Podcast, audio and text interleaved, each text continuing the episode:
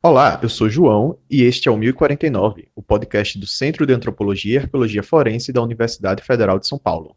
No dia 1 de dezembro de 2019, uma intervenção policial em uma festa de rua em Paraisópolis, zona sul da capital paulista, levou à morte de nove jovens entre 14 e 23 anos.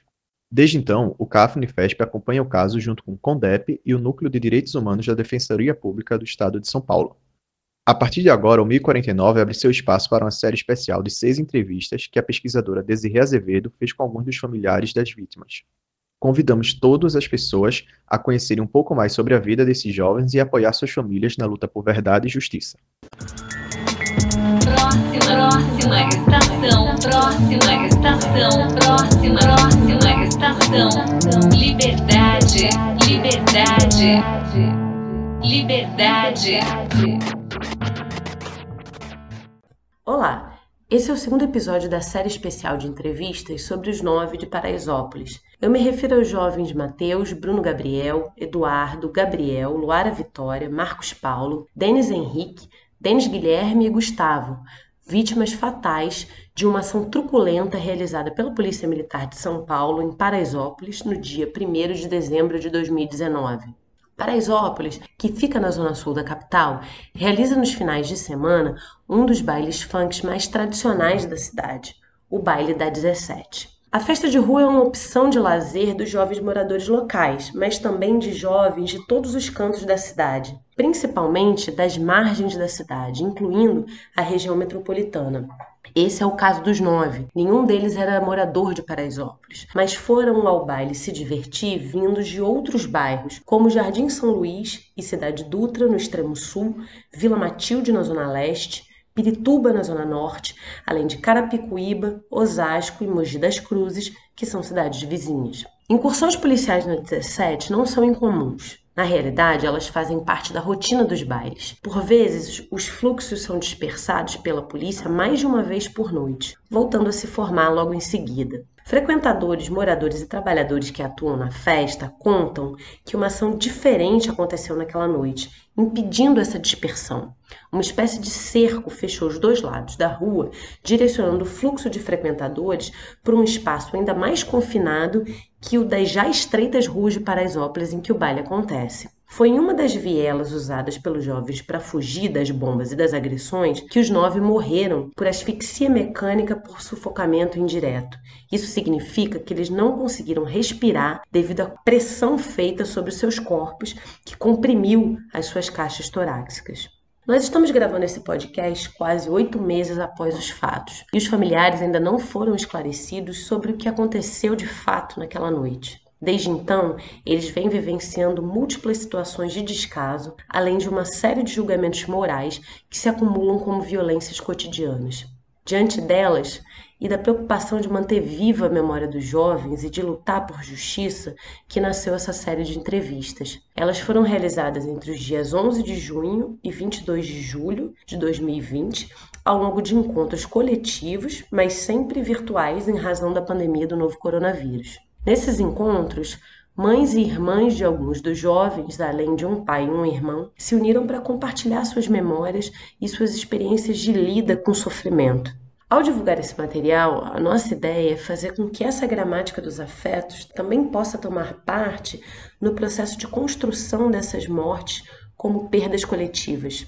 Nesse segundo episódio, nós vamos ouvir Vanine Cristiane Siqueira, que é irmã e madrinha do Bruno Gabriel dos Santos. O Bruno era o caçula de uma família multirracial. Ao falar dele, a Vanine nos leva para o universo da Casa do Cuidado, assim como fizeram Adriana e Fernanda no episódio anterior. Mas também desperta nossa atenção para as tensões que circundavam a vida de um jovem que descobria o mundo enquanto se apropriava de uma trajetória construída sobre fronteiras de classe e de raça. A relação com o Bruno, mas também com seus alunos, é o que estimula a Vanini a fazer da publicização da sua dor uma forma de desconstruir os olhares moralizantes sobre a periferia. Eu então passo a palavra a Vanini para que ela mesma se apresente e nos deixe conhecer um pouco mais da história do Bruno Gabriel. Meu nome é Vanini Cristiane Siqueira, né? tenho 40 anos, sou irmã do Bruno Gabriel dos Santos, ele tinha 22 anos ele foi comemorar o aniversário dele no baile funk de Paraisópolis. E, e falando um pouquinho sobre meu irmão, Meu irmão é adotivo, né? A mãe dele trabalhava na casa dos meus pais. E, e ela, bem dizer, ela teve ele dentro de casa, né? Então, o Bruno, desde a barriga dele, desde a barriga da mãe dele, já estava dentro de casa. E logo que ele nasceu, eu me apaixonei pelo aquele menininho lindo, né? E a mãe dele me deu ele para ser madrinha dele, né? E ali começou um amor muito grande. E quando ele tinha dois aninhos, a minha mãe falou, né, a mãe dele se queria que ela cuidasse, porque ela não tinha condições. Ela tinha dez filhos, ela já tinha dado vários deles, né? Por não ter condições de, de criar. E ali, o Bruno, ele veio de, só de cuequinha para casa, e ele tinha uma bronquite muito forte. Então ele veio com um aparelho e uma cuequinha dentro da mochilinha e assim minha mãe cuidava dele todo santo dia, dormia ali com ele, porque devido à bronquite dele estava muito atacada e ele veio com muita verme, então a barriguinha dele era muito grande, né? Teve muito cuidado com ele. E assim ele cresceu, minha mãe criando ele todos os dias ali, o amor da gente só cresceu. Ele estudou em escola particular, estudou em escola pública, ele fez vários cursos de informática, de minha mãe colocava ele para estudar inglês, sabe? Ele tinha vários cursos. E ele era meu irmão, que eu não desgrudava, não desgrudava do Bruno. Né? Meus pais tiveram AVC, minha mãe tem 66 anos, o meu padrasto tem 82, os dois vieram morar comigo e o Bruno morava comigo também. Então, eu sempre estava ali cuidando dele, orientando ele. Ele entrou na adolescência, eu chamei ele, eu lembro como fosse hoje, coloquei ele no quarto, conversei sobre o uso da, da, do preservativo com ele, conversei sobre as drogas, para ele nunca andar nesse caminho. Sabe, sempre estava orientando. Eu colocava limite para ele chegar dentro de casa. O limite, eu sempre colocava assim para ele chegar meia-noite. Eu não deixava ele passar de meia-noite na rua. E era assim, ele queria, porque ele já estava com 22 anos, né? Ele queria ir para baile e tudo, e eu ficava muito em cima dele. Muito, ele saía, eu ligava. Teve uma vez que eu liguei para ele, ele estava numa abordagem policial. Aí eu lembro que o policial que atendeu o telefone, e eu falei assim: eu sou irmã do Bruno, eu moro em tal, tal lugar. Sabe? Ele falou: ah, seu irmão está numa abordagem policial. E era assim. Uhum. E vocês eram quantos? É. Nós somos, e com o Bruno são meus três irmãos, né? Então comigo são quatro, é, duas mulheres e dois homens, né?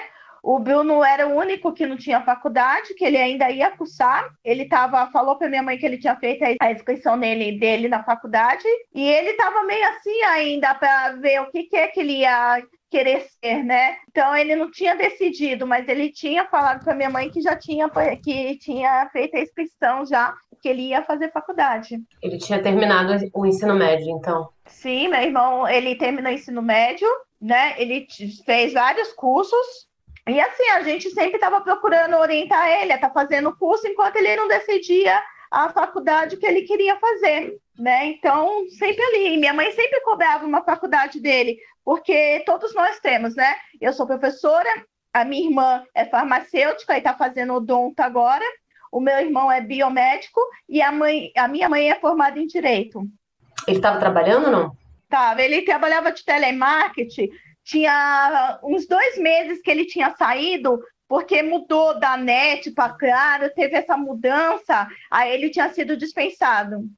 A impressão que dá das coisas que eu já vi do Bruno é que ele era um menino muito querido, né? O meu irmão, é. ele fazia projeto social na prefeitura de Mogi das Cruzes. Ele, ele fazia...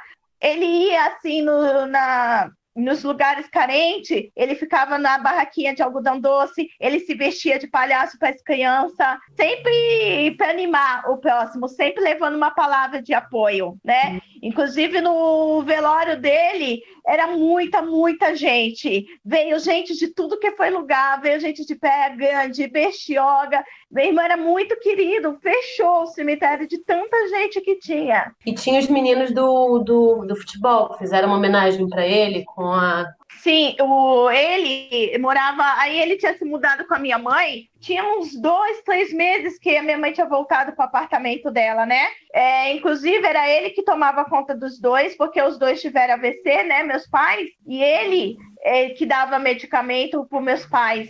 Então ele nunca podia ficar muito tempo fora de casa. Ele dava uma voltinha, mas ele estava ali. E ele adorava muito jogar futebol. E lá eles eh, fizeram o grupo do, dos Amarais. Era, eh, cada um tinha uma camiseta, era o prédio da minha mãe, se chamava Amarais. Então, eles usavam a camiseta e o Bruno veio a falecer com essa camiseta. Eles estavam com a camiseta do Amarais no dia, era um grupo de futebol. Eles jogavam regularmente, porque eu ia te perguntar o seguinte: o menino né, de 22 anos é, morando em Mogi, quais eram as opções para ele de que estudou, é, fazia cursos, estava trabalhando, só que ele é um rapaz jovem, né? Quais, é, quais, quais, eram as opções que ele tinha de para se divertir, né? Pra, além do futebol? Então, é, o meu irmão, ele assim, ele é o caçula da gente. Então, tudo assim, parte de clube, eu, eu, eu sou sócia, então ele também fazia parte do clube. E assim, tudo que a gente podia dar para ele, a gente dava. Ele era o nosso caçula, a gente é muito mais velha do que ele, né? Eu tenho 40 anos, a minha irmã mais nova tem 34 anos, ele era o nosso bebê. Então, tudo que a gente podia dar no mundo para ele, e assim a gente procurava tá, tá fazendo, mas ele gostava muito de jogar futebol com os amigos dele ali do Amarais. E eu nunca soube que o meu irmão foi para um baile aberto. Eu sabia que, que ele pedia para ir, era num baile aqui Mogi, baile fechado de funk, né? Inclusive ele vendia até as pulseirinhas para poder ganhar a entrada. Mas baile aberto eu nunca soube. Então foi um susto muito grande para mim, que quando os meninos chegaram falando que ele estava morto em Paraisópolis no baile funk. Como? Como, meu Deus? Eu não, não deixava o menino nem ficar longe de casa. Como que ele foi parar lá? Porque é isso que você está dizendo, né? A gente não sabe até hoje direito o que foi que aconteceu, né? Tem várias Sim. incógnitas nesse processo no seu caso, a começar por saber que ele estava indo para lá, né? Mas é, ele é um ele é um jovem, ele era um jovem mais de idade que era. foi para uma festa se divertir, né? Como é que foi comemorar que... aniversário? Ele tinha feito já 28 de novembro aniversário, foi numa quinta-feira, né? E ele falou no sábado para minha mãe que ele ia na casa do vizinho ali, iam comer uma pizza e iam ficar por ali mesmo, né? Que não era para se preocupar que ele estava por ali. Aí minha mãe viu ele saindo com uma sacolinha na mão, aí ele voltou de novo com a sacolinha na mão, aí falou assim para minha mãe: Ô mãe, hoje eu vou ficar até mais tarde, porque eu vou comemorar meu aniversário. Minha mãe, tudo bem? Qual é o jovem que não gosta de comemorar seu aniversário com os amigos? Né? Já estava grande. Aí ele saiu com a sacolinha, ele fechou encostou a porta, olhou para o meu filho. Meu filho era irmão, não se separavam os dois. Meu filho tem 11 anos. E ele falou para o meu filho assim: Ô Cauã, fecha essa porta direito, Cauã. Aí o Cauã não fechou. Ele voltou, abriu a porta e falou para minha mãe: Ô mãe, fecha essa porta direito, mãe. Porque hoje eu não volto, vocês não podem ficar sozinhos assim, fecha. Aí meu filho abriu um pouco a porta, aí ele fez assim pro meu filho na escada e saiu. Aí o vizinho conta que nisso daí o cachorro lá do prédio não queria deixar ele sair de jeito nenhum. Ficava rodeando, rodeando ele, e ele pegou, deu um beijo no cachorro e foi. E o cachorro não queria deixar ele sair de jeito nenhum. E no dia seguinte, a minha mãe tinha feito estrogonofe para ele para comemorar o aniversário dele, porque ele gostava muito de estrogonofe, né? Aí minha mãe acordou cedinho, achou estranho que ele não estava em casa, né? Mas falou, ah, acho que ele deve ter ficado mais até tarde na casa do colega, mas correu, fez o almoço dele, aí me ligou, falou, Vanini, ah, o Bruno não chegou até agora. Aí eu lembro que eu estava saindo para comprar uma Coca-Cola, o telefone tocou, e eu não estava com telefone. Aí eu falei, ah, não vou atender, não. Aí meu ex-marido falou assim: não, vai, busca o celular. Nisso a minha filha trouxe. Aí minha mãe falou, minha mãe estava chorando. Eu pensei que tinha acontecido alguma coisa com a minha mãe, né? Aí uma menina pegou o telefone e falou: vem para cá, vem para cá. Eu falei, então, minha mãe teve derrame de novo, né? Só pode ser. Chegando lá, aqui eu vi quatro crianças, eu falo criança porque eram jovens, tudo chorando. Aí eu falei, o que, que aconteceu? Aí eles falaram que estava no dia, a gente estava no baile funk, lá em Paraisópolis. Ah, ali eu já dei uma bronca neles. O, não sabia nem onde era Paraisópolis. O que, que vocês foram fazer lá? Aí eles já ficaram assim, com o olho meio arregalado, assim, sabe? Aí meu ex-marido pegou, já ligou para o meu irmão que estava de pentão e pediu para o meu irmão localizar o que estava acontecendo. Nisso, meu irmão conseguiu contato e falaram para o meu irmão que ele estava morto. E antes de da minha mãe saber, a minha mãe falava já: meu filho morreu, meu filho morreu, meu filho morreu. Mãe, mãe, não se engana, minha mãe falava. Mãe, não se engana. E o medo ali da minha mãe ter outro derrame de novo, né? E quando eu vi, eu lembro que o ex-marido passou a mão na cabeça e fez assim. Aí eu falei assim: o que que aconteceu? Aí ele pegou e falou: o Bruno morreu. Eu olhei para minha mãe e não. E não, o que, que eu ia falar ali para minha mãe? Desci com tudo, as escadas, dei um grito bem forte. Nisso as crianças já vieram. E eu falei: meu irmão tá morto. Dali eu subi, falei para minha mãe que eu ia até o hospital, né, onde que ele estava, mas ele já estava no ML, eu já estava consciente que meu irmão estava no ML, meu irmão já tinha tido informação disso. E eu vesti a camiseta. Eu falei que. Eu falei para minha mãe: fique em paz, deixa que eu vou fazer tudo que tiver ao meu alcance. Né? Fui para Paraisópolis, para te falar, não sabia nem caminho que era, nem para onde eu ia, nem para nem nada. Aí um vizinho que levou a gente de carro até, meu ex-marido não conseguia nem dirigir. Chegamos lá, fomos lá para a delegacia, mas eu não queria acreditar. Meu irmão morto, como? Meu irmão morto, jamais. E chegou lá na delegacia, começou o procedimento, eu mesmo, eu olhando assim aquele papel na minha mão, mas eu falava, não, mesmo jornalistas todos ali, já comigo, já, e eu falava, não, ah, esqueci de um detalhe, antes de ir para lá, que eu tive que buscar o corpo dele na segunda, assim que eu, que eu soube no domingo, eu tive que descer até Bestioga, procurar pela mãe dele biológica, porque a minha mãe, ela não tinha passado no documento para minha mãe. Então ainda tive que procurar a mãe dele biológica em Bestioga, achar onde que ela morava, até chegar na igreja que ela estava, dar notícia, né? que ela, ela deu ele, não é porque ela quis, ela deu porque ela não tinha condições nenhuma de criar ele, né? Mas ela sempre perguntou e a gente sempre levou ele para ver. Só que quando ele cresceu, ele criou uma certa revolta e não queria mais contato com ela, né?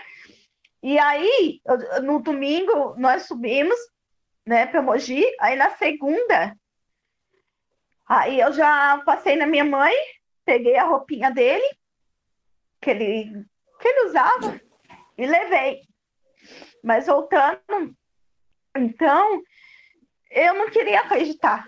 Aí, quando na delegacia eu falava, não é meu irmão, vou chegar lá, era, era documento de outra pessoa, não era meu irmão. Até que eu cheguei no ML, aí falaram que eu não podia entrar. Aí só a mãe dele biológica. Eu falei, a mãe dele biológica, ela não vê ele desde criança. Como que eu não posso entrar? Aí um outro rapaz mais simpático falou para mim, você pode entrar sim. Eu entrei. Quando eu chego assim, meu irmão naquele corredor, só o rostinho dele. E eu me preparei muito, muito, porque eu não acreditava que tinha sido pisoteamento. Ali os jornalistas já tinham falado, né, que já estava saindo na mídia, mas eu não assisti, os jornalistas já tinham falado que era pisoteamento. Então eu queria saber mesmo se era pisoteamento. Olhei no rosto do meu irmão, o rosto dele não tinha machucado, só aqui na testa, como se ele tivesse levado uma porrada de cacetete. Dali, eu tentei puxar o saco. Nisso, dali veio o policial e me deu um empurrão. Eu não me contentei, eu fui para cima de novo, né? Nisso, a mãe dele, biológica, já tinha desmaiado, mas eu estava cega. Ninguém, ninguém me tirava dali. Eu fui de novo, levei o segundo empurrão. Aí me tiraram. Imediatamente eu já cheguei na mídia e falei, eu fui proibida de ver o corpo do meu irmão. Era meu, era meu. Então por que, que eu não podia? Por que, que eu não podia tocar no corpo do meu irmão?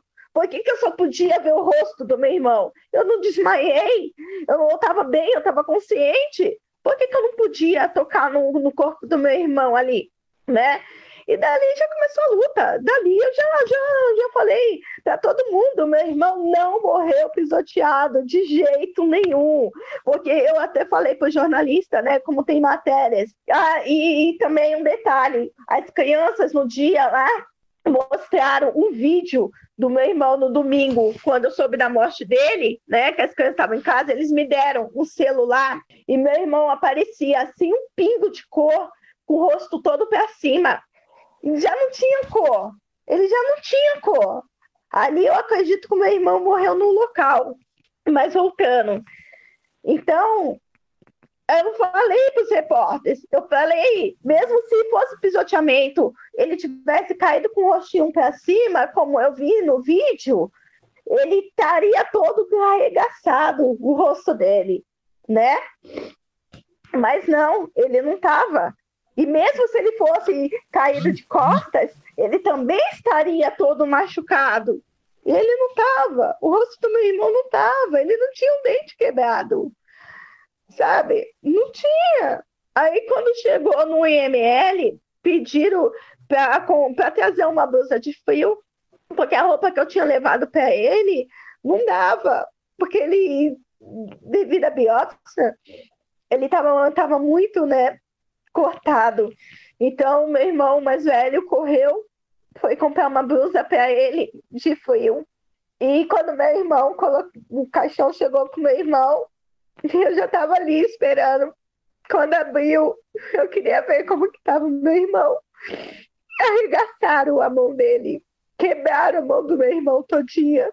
Estava toda, toda machucada ali. Tiraram pedaços de mim isso que eles fizeram, sabe? E é isso. É isso que eles fizeram. Eles não, não pensaram, não pensaram. Acho que, sabe, o que que passou na cabeça, na cabeça deles pra ter feito isso com essas crianças, meu Deus. Que país é esse? Como logo em seguida veio o carnaval, um monte de gente você viu a polícia entrando lá, batendo em alguém? Não, não, não se viu. Sabe por quê? Porque onde que eles estavam era periferia, discriminação, completamente discriminação. Isso sim, foi isso que aconteceu. Porque se fosse em outro lugar, não ia acontecer. Tudo tem sua época a época agora é do funk. Essas molecada, eles gostam do funk, como já teve. Teve várias, várias, várias, várias gerações, teve a sua. E agora é o funk, mas é discriminado por quê? Porque veio da periferia, né? Começou na periferia de Santos, depois foi para o Rio de Janeiro. Eu gosto do funk, eu gosto do funk. Nunca fui pro pancadão, mas eu gosto do funk né? E por quê? Por que tanta maldade? Eu gostaria de saber, um dia perguntar para eles, o que, o que que esses meninos fizeram para eles? Por que tanto ódio no coração deles? Por que tanta maldade? Será que eles não têm filhos? Será que eles não têm irmão? Será que eles não têm parente? Será que eles não têm mãe? Sabe? São filhos do quê? Da onde eles vieram? Eles tirarem a vida. Eles tiraram a vida da gente. Porque vida nós não vamos ter mais. Natal não existe. Ano novo não existe. Aniversário, mais nada.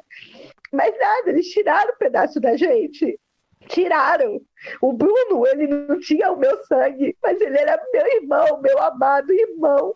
Ele era meu irmão. Ninguém no mundo pode falar para mim que ele não era meu irmão porque eu não tenho o documento dele ou que eu não tenho o sangue dele. Ele era mais do que meu irmão, ele era minha vida. E eles tiraram um pedaço. Tiraram. Hoje eu luto por justiça sabe? Não confiando na justiça, não confiando, porque do jeito que foi meu irmão, foi os meninos, mais e mais estão indo. Cada dia você abre o noticiário e você vê, principalmente, o negro da periferia, né? Com tratamento, eu sou branca, o tratamento com branco é diferente. Eu não moro na periferia, mas eu vejo o que, que acontece na periferia. Eu trabalho na periferia e eu defendo a periferia, eu defendo o negro, porque para mim todos nós somos iguais né? Então eu não vou cansar, não vou cansar de lutar, de lutar por justiça. Eu não vou cansar. Eles tiraram, eles tiraram um pedaço da família nossa, não só minha, mas dos oito meninos, comigo os nove. Minha mãe tá, voltou a morar comigo de novo. Meu pai também. Minha mãe, ela tem crise direto, vai para o hospital passando mal direto sabe? Eu chego em casa, minha mãe abraçada com o travesseiro, chamando pelo filho. A gente não tem vida, o meu filho. Logo, ele no início, ele, se, ele perguntou para mim como é que ele fazia para morrer mais rápido. Que tudo dele era o tio. Eles não se separavam. A roupa usavam a mesma, a bola, a mesma bola. Tudo, tudo igual, tudo igual. Os pertences do meu irmão eu nunca recebi. O celular do meu irmão, nunca, nunca recebi nada. Dói, dói, dói a alma. É, é o que, que eu te, posso te falar. Dói a alma. Tiraram, tiraram a vida nossa, não só da minha família. Panini, você. É, é, a gente percebe que parece que é uma violência que não se restringe, né, no momento da morte do teu irmão. E desde então, acho que tem uma sequência de violências, né? Que você conta, Sim. desde como você fica sabendo da história até a, uma autópsia feita Sim. né? O que você fala é que ele ficou com uma cicatriz até em cima, né? Eles abriram até em cima no né? Ficou, ficou, ficou bem, bem em cima, assim, e os machucados na mão, todo arrebentado, todo arrebentado, mataram o menino na, na porrada sabe, na porrada. Meu pai, com 82 anos, falou assim no dia: Eu nunca bati no meu filho. Olha o que fizeram com meu filho. Olha o que, que fizeram com meu filho. A minha mãe estava completamente fora de si. Ela olhava para o caixão e falava que não era ele, não era ele. Depois ela queria levantar ele ali no caixão. Vamos embora, vamos embora, vamos embora. Completamente fora dela sabe? Como se ele fosse levantado ali e ele fosse embora com ela.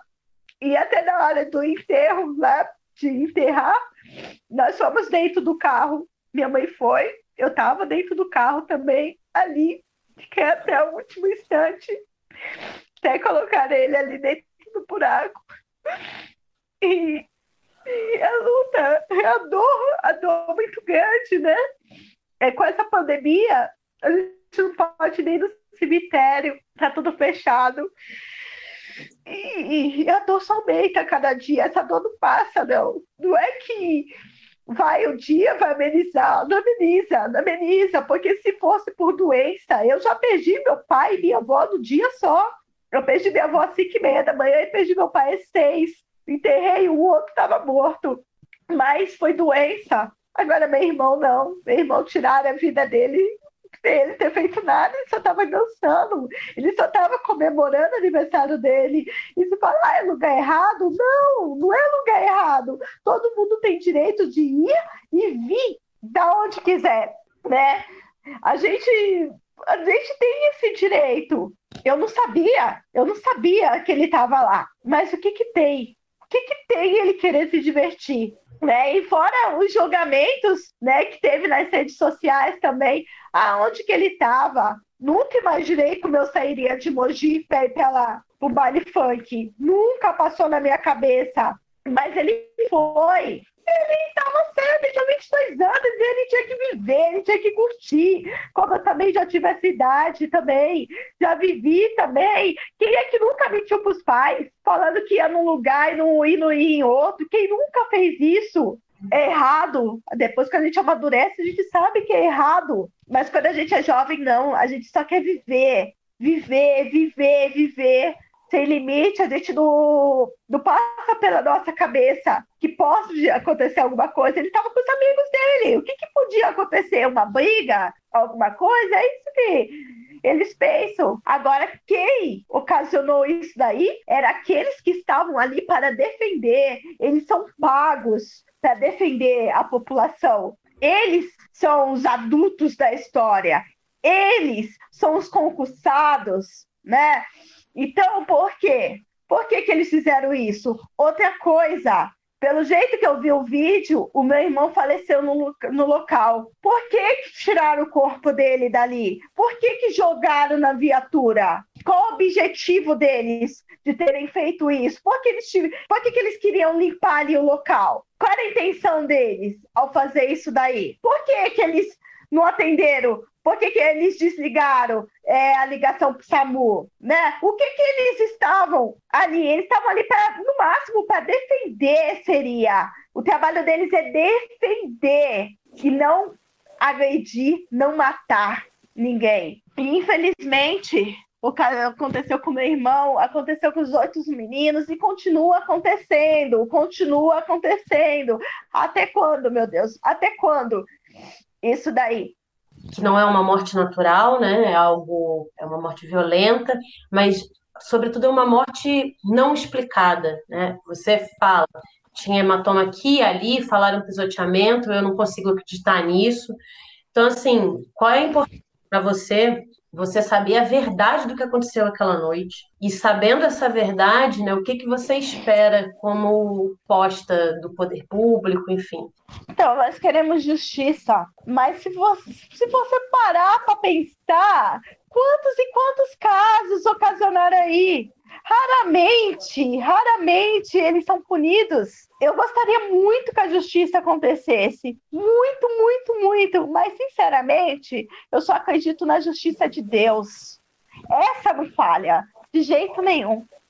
Que a lei do homem, infelizmente, eu não tenho tanta esperança. Você fala que você quer justiça. A Adriana falou a mesma coisa, a Cristina como é que tem sido esse processo? Quer dizer, você não conhecia, vocês não eram, nenhum de vocês era de Paraisópolis, né? Vocês não se conheciam. Está sendo isso? Nós não cansamos de lutar. Nós estamos ali, né? A família dos Denis, o do Gabriel, que era amigo do meu irmão e morreu junto com ele. Inclusive, o Gabriel foi para comemorar o aniversário do Bruno, né? Não queria, ele tinha outros lugares para ele ir. E o meu irmão falou: Vamos, Gabriel, é meu aniversário, vamos, Gabriel. E o Gabriel acabou indo. Foi isso que depois eu fiquei sabendo, né? Que eles montaram até um grupo de, de zap para eles poderem fazer isso daí. E o que, que as crianças falaram para mim: Tia, você nunca fez uma coisa proibida? Quando eu questionei por que, que eles foram para um lugar tão longe. E essa foi a resposta. E é verdade. Eu já tive a idade deles como a gente já teve a idade deles, né? A gente apronta assim, não adianta você falar que, ah, comigo nunca fiz, ah, comigo nunca vai acontecer, né? Que eu achava também, como eu pegava tanto no pé do meu irmão ali, eu ia imaginar que um dia meu irmão ia comemorar o aniversário dele num lugar tão longe, tão distante. Nunca. Por isso que a gente não deve falar Comigo nunca isso vai acontecer. Eu nunca falei essa palavra, mas eu tive muitos julgamentos nas redes sociais. As pessoas falando, meu filho, jamais, porque essa não é índole que eu dei a ele. A gente não conhece. Quando eles estão com outros jovens, eles mudam, eles mudam o caminho, eles mudam as conversas. E meu irmão foi tão longe, tão longe para morrer.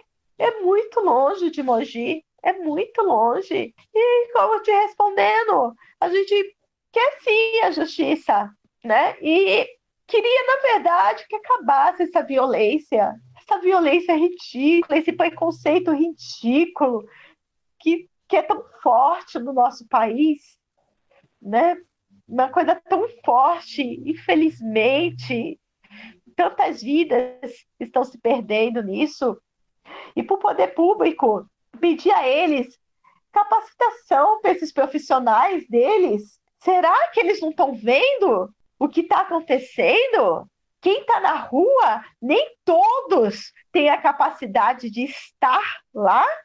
Existem policiais bons. Não vou julgar que todos são ruins, não. Existem os bons, mas também existem os ruins né? Então eles deveriam trabalhar em cima desses, tirar, tirar esses corruptos, esses que estão na rua para bater, para matar, né? Hoje a dor é na minha casa, é das outras famílias, que amanhã não seja na casa do próximo para saber a dor que nós estamos sentindo. É por isso a nossa luta. Os nossos não vão mais voltar, não vão mais voltar. A gente pode fazer o que for na vida, eles não vão mais voltar.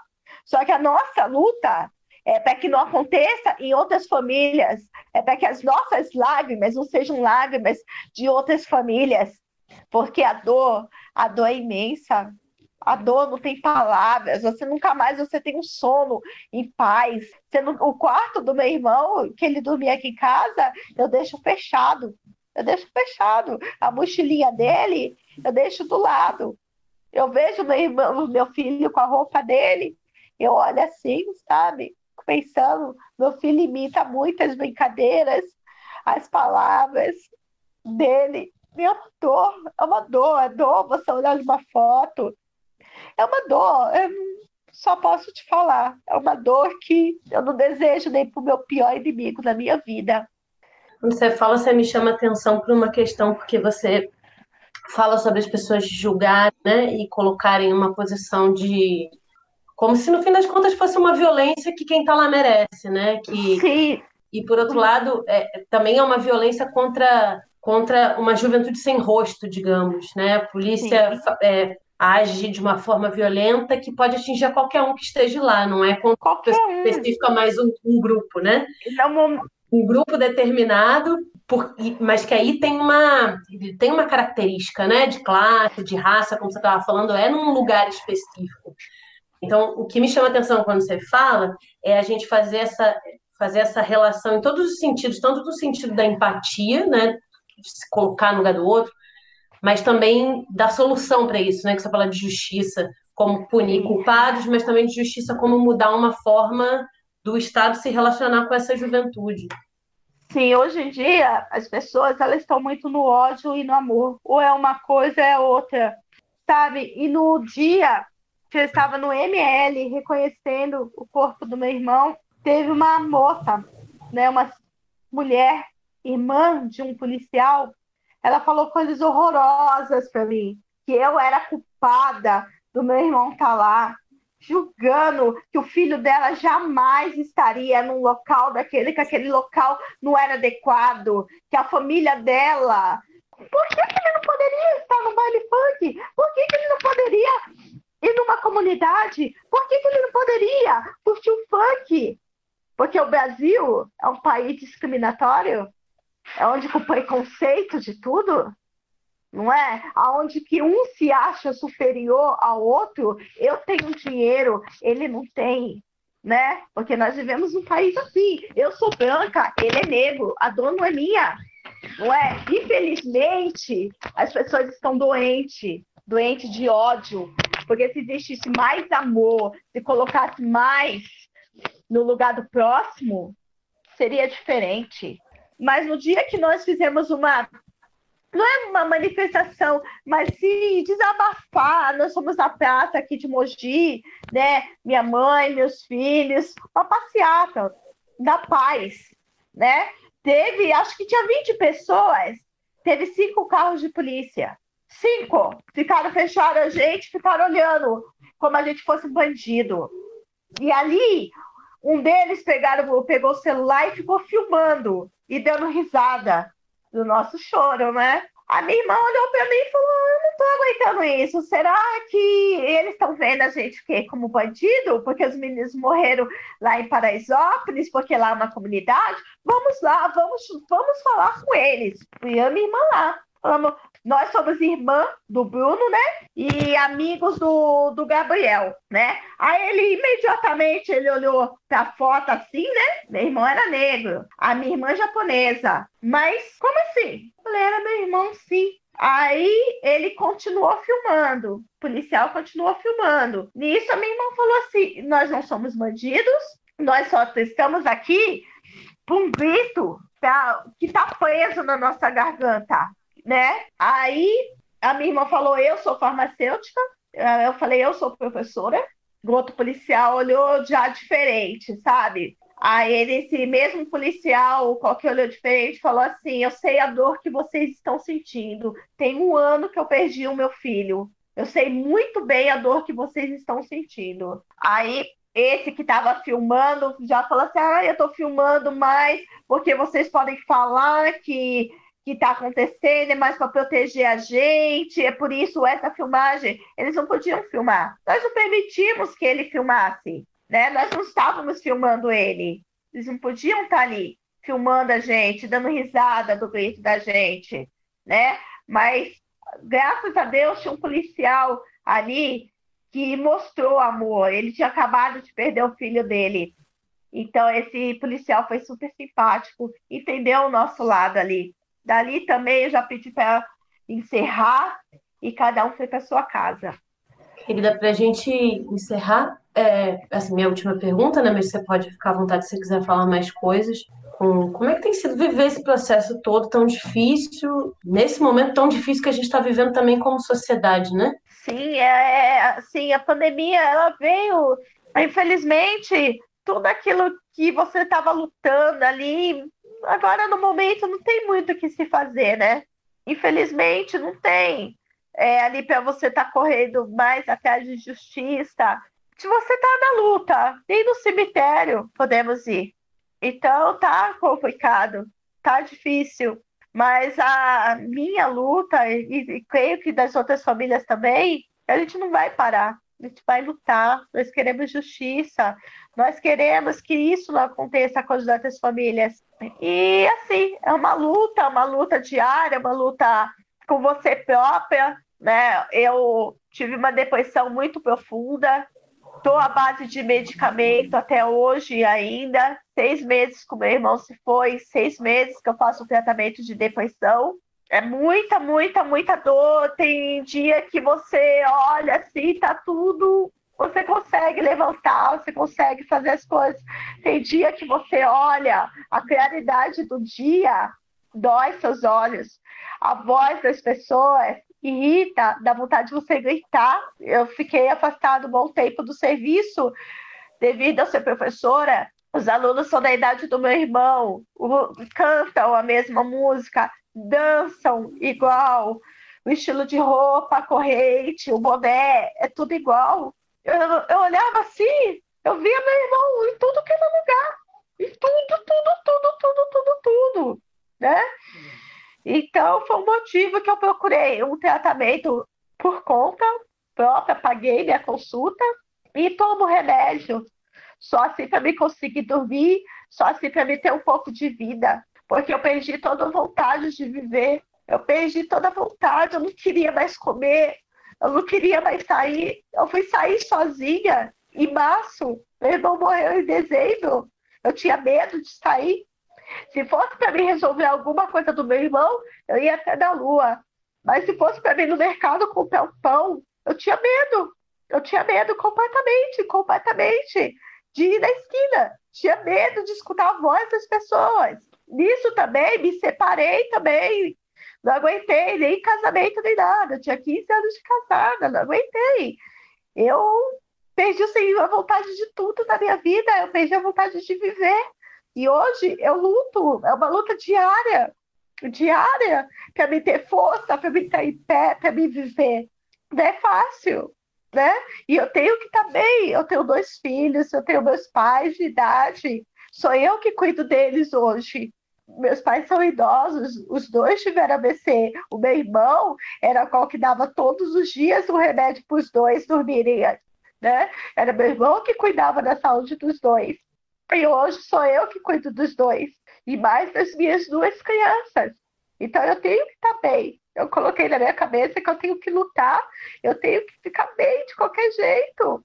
E um desses motivos que me faz viver né? Além dos meus filhos, dos meus pais, é lutar, é lutar, lutar para que tenha um, um, jeito de acabar tanta violência, meu Deus. Eu sou um pingo de gente nessa multidão, mas se cada um começar a lutar, se cada pinguinho de gente começar a tentar, nós vamos conseguir. Né? Eu tenho meus alunos, são, a grande maioria são negros, são da periferia. Eu tenho que lutar por eles também. Quando eu precisei, eles todos os dias eles me mandavam mensagem, me colocando para cima, falando, professora, sorri, sorri, professora, sorri, você tem que ficar bem, nós te amamos. Toda hora eu recebo mensagem deles perguntando, você está bem, professora? Você está bem? Quando eu voltei, trabalhei um dia antes da pandemia, estava de licença, eles vieram, me abraçaram, me beijaram e falaram, professora, nós estamos com você, você tem que ficar bem. Porque se algo tivesse acontecido com a gente, você estaria do nosso lado. E com certeza, com certeza. Eu amo minha profissão. Eu amo o que, que eu faço. Eu luto, eu luto, luto, luto para que a gente tenha um país melhor. E para se ter um país melhor, nós temos o quê? Que cuidar dessa geração em todos os sentidos, da saúde, da educação, da moradia, tudo. A juventude brasileira é muito disposta, né? Especialmente a juventude periférica, a juventude pobre, a juventude negra, né? Tem, tem determinados marcadores, né? Não é qualquer um que está submetido ao mesmo tipo de violência na rua. Fala mais alguma coisa para encerrar, Vaninha? Não só te agradecer, pedir desculpa pela emoção é que vem do coração. Então não tem como você medir se você está falando certo, se você está falando errado, porque na verdade nós só queremos colocar para fora aquela dor que está no peito da gente. desculpa por nada, eu que te agradeço muito pela coragem. Não é fácil se expor assim, né? Não é fácil fácil ter a sua vida rompida, não é fácil se expor nesse momento que vocês estão fragilizados, então tem que ter muita coragem, muito senso também de coletividade, né, de querer fazer da sua experiência pessoal uma forma de melhorar o mundo para todos nós, para os nossos filhos, para nossa juventude. Então, assim, eu que te agradeço, agradeço mesmo pela oportunidade também, estar tá dividindo isso com vocês, né, de a gente poder também guardar essas memórias, guardar esses processos porque afinal de contas essa violência do Estado brasileiro não é, é contra pessoas concretas, de carne e osso, que têm famílias, que têm afeto. Acho que isso é parte importante da gente conseguir compartilhar essa dor, né? Perceber que essa dor, é óbvio que ela é sua, da sua família, de um ponto de vista muito, muito particular. Mas como eu falei para Adriana e para Fernanda, é... ela também é a minha dor. Ela também é a dor de muitos brasileiros, né? Então, minha solidariedade, meu abraço. Eu gostaria de te dar, mas sinta-se abraçada. Obrigada, muito obrigada. E agradeço também as outras famílias que estão aí escutando, né? Quando a Fernanda falou, junto com a Diana, eu chorei muito também, que a dor nossa, acho que não, não muda essa dor. A Diana quer falar alguma coisa? Não, estou emocionada aqui com a história. Parece até que conheci um pouquinho o Bruno, né? O meu irmão era uma pessoa que gostava muito de brincar. Tudo era diversão para ele. Aonde ele chegava era alegria. Cris, quer falar alguma coisa? Quero agradecer pelo depoimento dela, que é muito bonito, muito lindo. É a luta é nossa e estamos juntos. É verdade, a luta é nossa. Não vamos deixar isso, essa história morrer, matar a gente. Agora é nós que estamos destruídas. É a nossa família. E a família biológica do meu irmão também. Então, além de eu e dos meus irmãos, Os irmãos dele biológicos também sofrem quando tem muita gente sofrendo. Não foram sozinhos, né? Eles foram e nós ficamos aqui nessa, nessa dor incessante que nunca vai passar, né? E ele ficou um homem me chamando de madrinha. Ô madrinha, ô madrinha. Aí deixava as cuecas na janela molhada, eu ficava brava. Deixava ah, o sapato jogado. Hoje em dia eu sinto tanta falta, tanta falta do pão, que ele não podia ver um pão. Ele passava em casa e falava, madrinha, que pão? Tô indo lá comprar. E comprava 10, 10 era para ele mesmo comer. E hoje em dia nem vontade de comer pão não tem mais, não. Perdi. Saudade. Muito grande.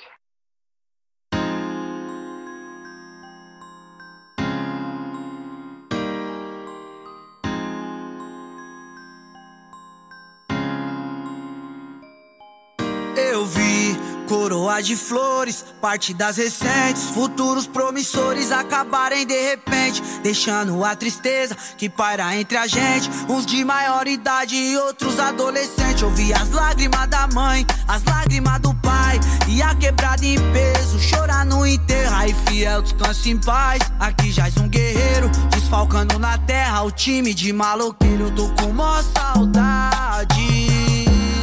Porque o Não vai mais voltar. Eu tô com mó saudade. O nego Tatas não vai mais voltar. Eu tô com mó saudade. Meu mano Chapa não vai mais voltar.